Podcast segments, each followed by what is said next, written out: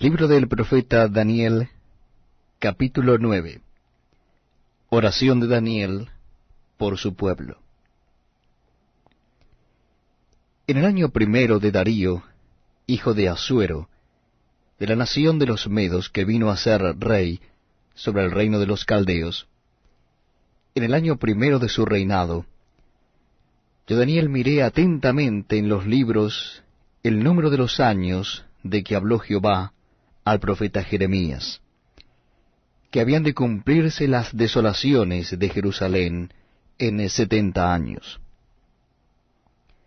Y volví mi rostro a Dios el Señor, buscándole en oración y ruego, en ayuno, silicio y ceniza. Y oré a Jehová mi Dios, e hice confesión diciendo, Ahora Señor Dios grande, digno de ser temido, que guardas el pacto y la misericordia con los que te aman y guardan tus mandamientos. Hemos pecado, hemos cometido iniquidad, hemos hecho impíamente y hemos sido rebeldes, y nos hemos apartado de tus mandamientos y de tus ordenanzas. No hemos obedecido a tus siervos los profetas, que en tu nombre hablaron a nuestros reyes, a nuestros príncipes, a nuestros padres, y a todo el pueblo de la tierra. Tuya es, Señor, la justicia, y nuestra la confusión de rostro. Como en el día de hoy lleva todo hombre de Judá, los moradores de Jerusalén y todo Israel, los de cerca y los de lejos, en todas las tierras a donde los has echado a causa de su rebelión con que se rebelaron contra ti. Oh Jehová, nuestra es la confusión de rostro, de nuestros reyes, de nuestros príncipes y de nuestros padres, porque contra ti pecamos.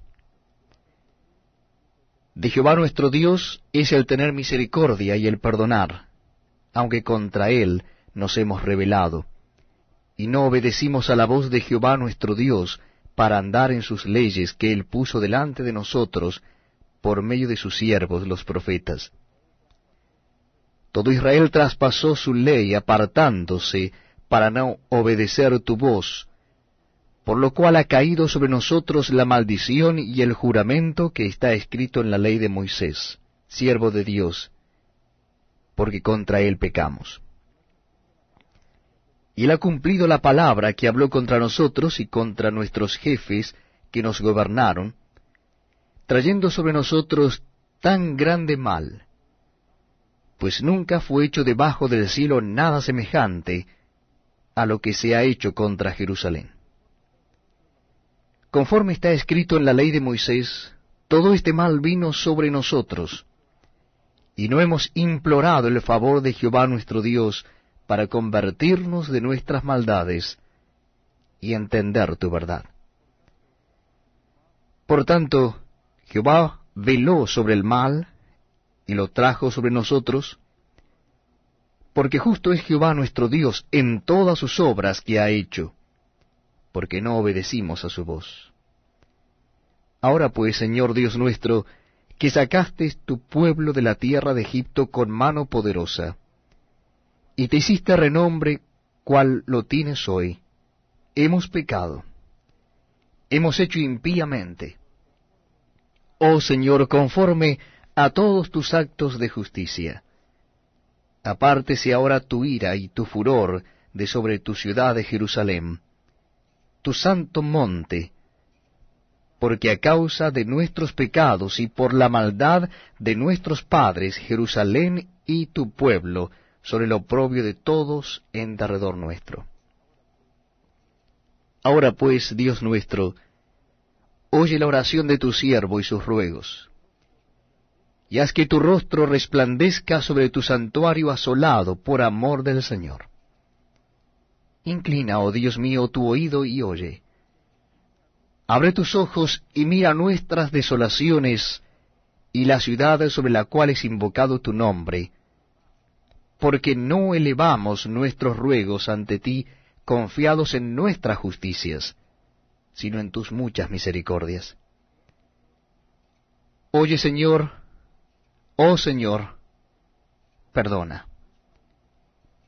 Presta oído, Señor, y hazlo, no tardes, por amor de ti mismo, Dios mío, porque tu nombre es invocado sobre tu ciudad y sobre tu pueblo.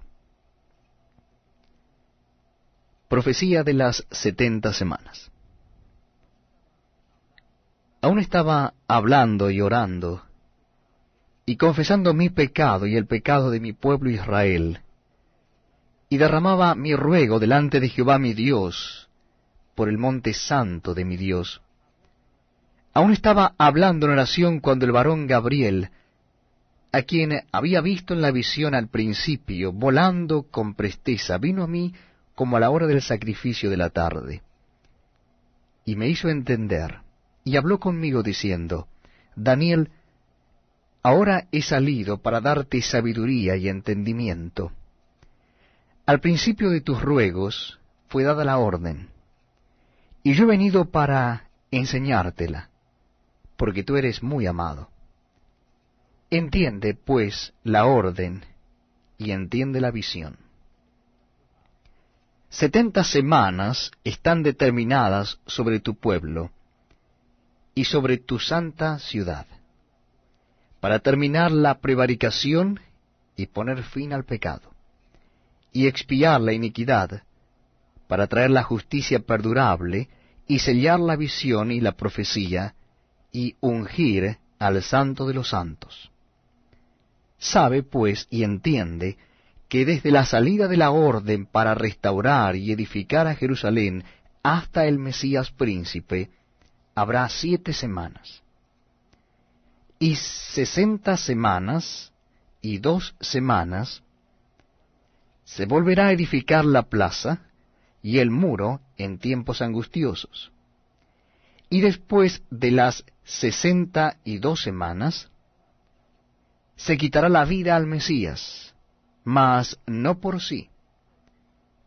Y el pueblo de un príncipe que ha de venir destruirá la ciudad y el santuario, y su fin será con inundación, y hasta el fin de la guerra durarán las devastaciones. Y por otra semana confirmará el pacto con muchos. A la mitad de la semana hará cesar el sacrificio y la ofrenda, Después con la muchedumbre de las abominaciones vendrá el desolador, hasta que venga la consumación, y lo que está determinado se derrame sobre el desolador. Libro del profeta Daniel, capítulo 10 Visión de Daniel junto al río. En el año tercero de Ciro, rey de Persia, fue revelada palabra a Daniel, llamado Belsasar, y la palabra era verdadera y el conflicto grande. Pero él comprendió la palabra y tuvo inteligencia en la visión. En aquellos días yo Daniel estuve afligido por espacio de tres semanas. No comí manjar delicado, ni entró en mi boca carne ni vino, ni me ungí con ungüento, hasta que se cumplieron las tres semanas. Y el día veinticuatro del mes primero, estaba yo a la orilla del gran río Hidekel. Y alcé mis ojos y miré. Y aquí un varón vestido de lino, y ceñido sus lomos de oro de Ufaz. Su cuerpo era como de berilo, y su rostro parecía un relámpago, y sus ojos como antorchas de fuego, y sus brazos y sus pies como de color de bronce bruñido, y el sonido de sus palabras como el estruendo de una multitud. Y sólo yo, Daniel, vi aquella visión. Y no la vieron los hombres que estaban conmigo, sino que se apoderó de ellos un gran temor, y huyeron y se escondieron. Quedé pues yo solo, y vi esta gran visión, y no quedó fuerza en mí. Antes mi fuerza se cambió en desfallecimiento, y no tuve vigor alguno. Pero oí el sonido de sus palabras, y al oír el sonido de sus palabras caí sobre mi rostro en un profundo sueño, con mi rostro en tierra.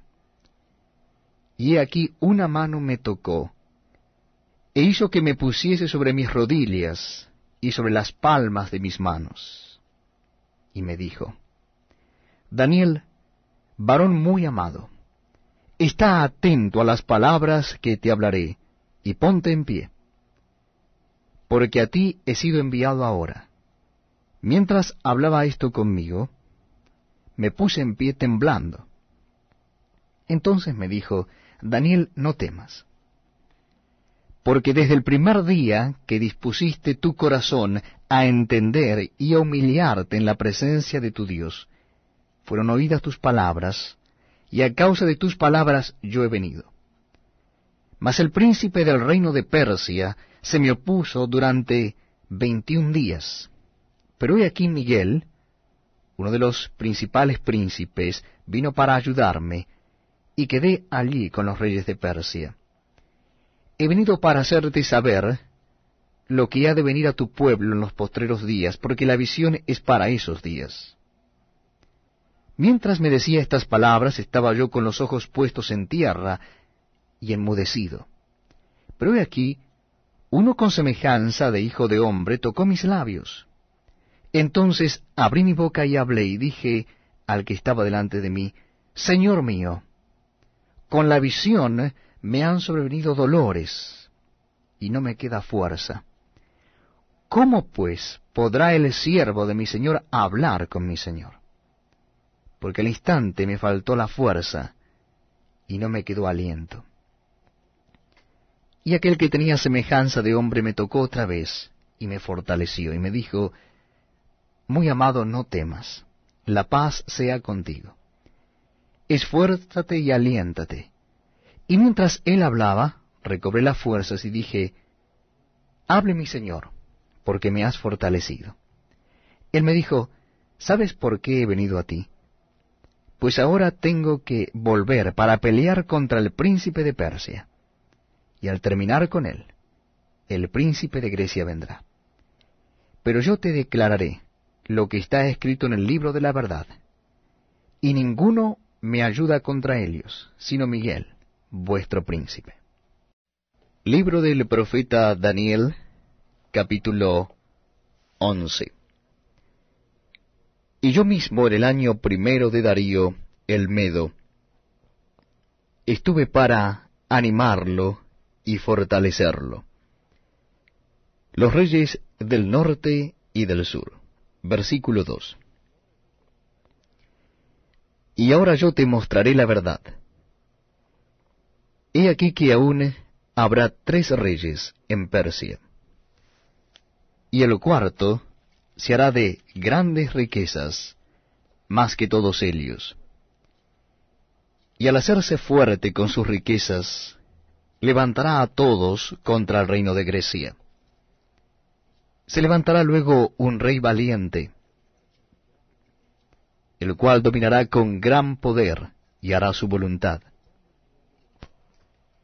Pero cuando se haya levantado, su reino será quebrantado y repartido hacia los cuatro vientos del cielo, no a sus descendientes, ni según el dominio con que él dominó, porque su reino será arrancado, y será para otros fuera de ellos. Y se hará fuerte el rey del sur, mas uno de sus príncipes será más fuerte que él, y se hará poderoso. Su dominio será grande, al cabo de años harán alianza, y la hija del rey del sur vendrá al rey del norte para hacer la paz. Pero Elia no podrá retener la fuerza de su brazo, ni permanecerá él ni su brazo, porque será entregada a Elia, y los que la habían traído a sí mismo su hijo, y los que estaban de parte de Elia en aquel tiempo pero un renuevo de sus raíces se levantará sobre su trono, y vendrá con ejército contra el rey del norte, y entrará en la fortaleza, y hará en ellos a su arbitrio, y predominará.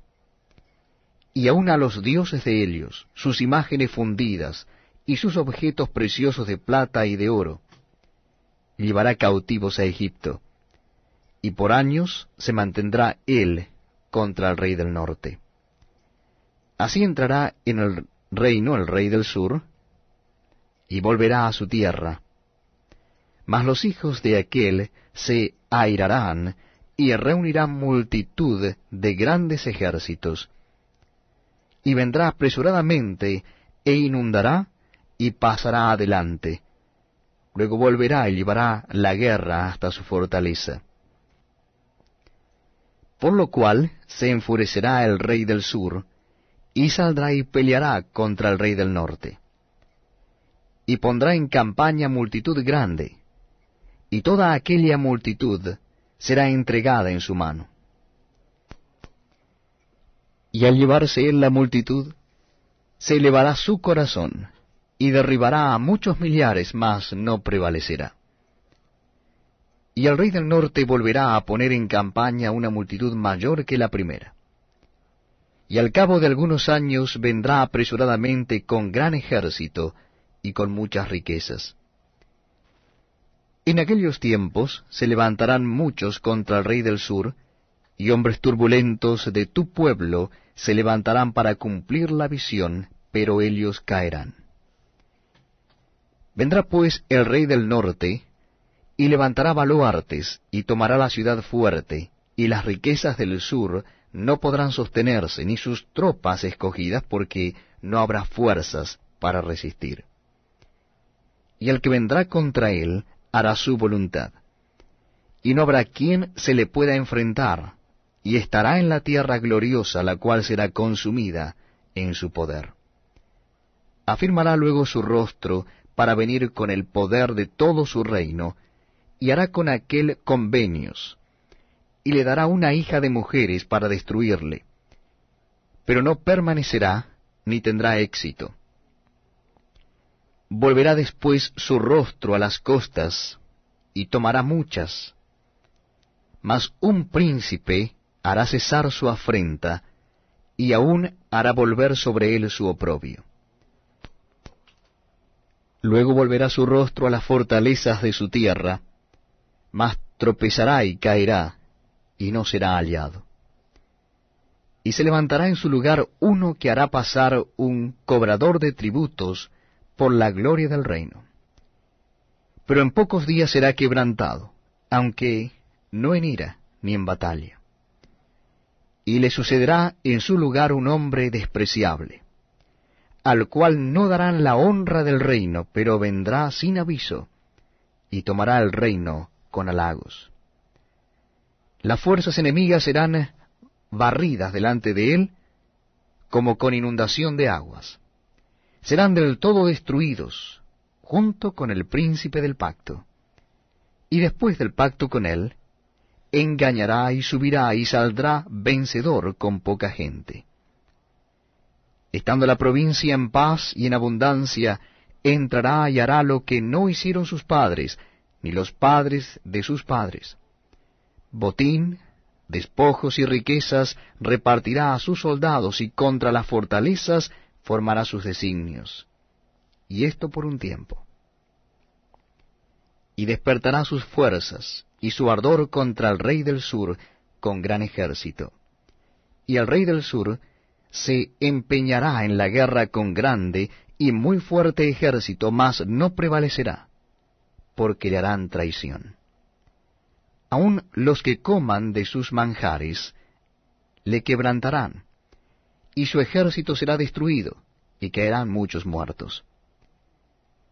El corazón de estos dos reyes será para hacer mal, y en una misma mesa hablarán mentira, mas no servirá de nada, porque el plazo aún no habrá llegado. Y volverá a su tierra con gran riqueza, y su corazón será contra el pacto santo, hará su voluntad y volverá a su tierra.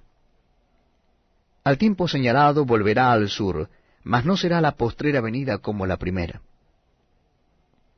Porque vendrán contra él naves de Quitim, y él se contristará, y volverá y se enojará contra el pacto santo, y hará según su voluntad. Volverá pues y se entenderá con los que abandonen el santo pacto.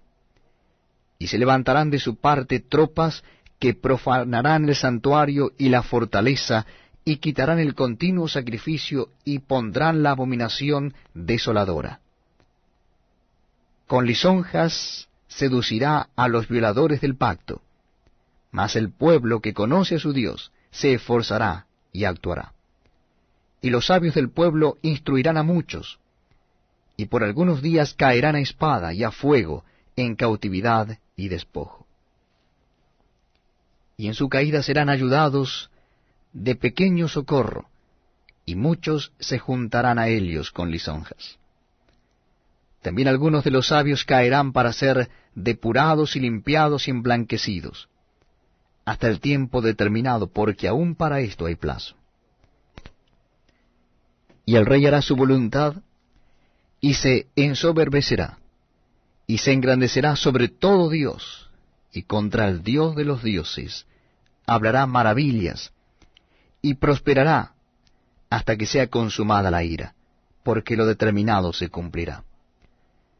Del Dios de sus padres no hará caso, ni del amor de las mujeres, ni respetará a Dios alguno, porque sobre todo se engrandecerá.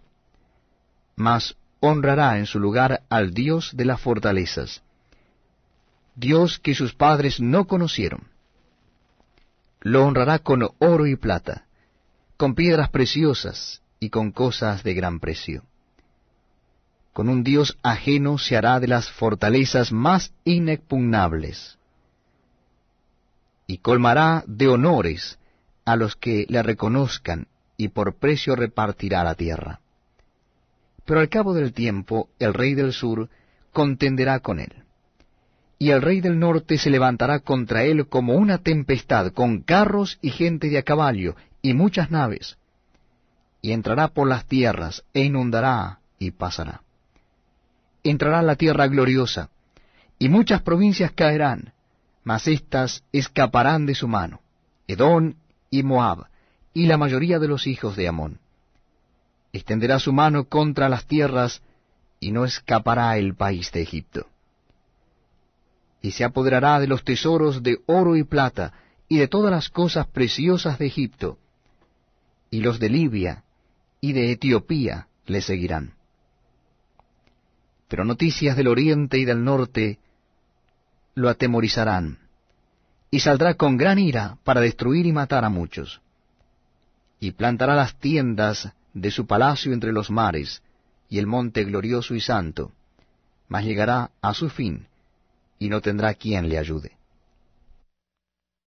Libro del profeta Daniel capítulo 12 El tiempo del fin En aquel tiempo se levantará Miguel, el gran príncipe que está de parte de los hijos de tu pueblo.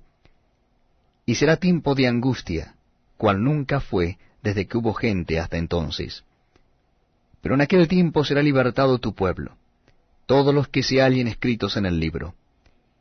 Y muchos de los que duermen en el polvo de la tierra serán despertados, unos para vida eterna, y otros para vergüenza y confusión perpetua. Los entendidos resplandecerán como el resplandor del firmamento, y los que enseñan la justicia a la multitud, como las estrellas a perpetua eternidad. Pero tú, Daniel, cierra las palabras y sella el libro hasta el tiempo del fin. Muchos correrán de aquí para allá, y la ciencia se aumentará. Y yo, Daniel, miré, y he aquí otros dos que estaban en pie, el uno a este lado del río, y el otro al otro lado del río.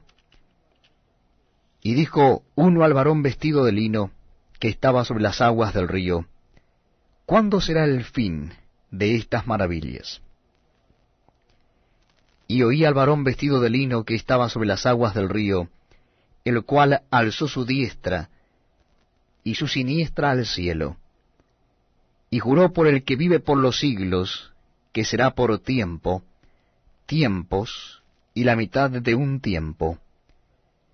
Y cuando se acabe la dispersión del poder del pueblo santo, todas estas cosas serán cumplidas. Y yo oí, mas no entendí. Y dije, Señor mío, ¿cuál será el fin de estas cosas? Y él respondió, Anda, Daniel, pues estas palabras están cerradas y selladas hasta el tiempo del fin. Muchos serán limpios y emblanquecidos y purificados. Los impíos procederán impíamente, y ninguno de los impíos entenderá, pero los entendidos comprenderán. Y desde el tiempo que se ha quitado el continuo sacrificio hasta la abominación desoladora, habrá mil doscientos noventa días. Bienaventurado el que espere, y llegue a mil trescientos treinta y cinco días. Y tú irás hasta el fin, y reposarás y te levantarás para recibir tu heredad al fin de los días. Fin del libro de Daniel.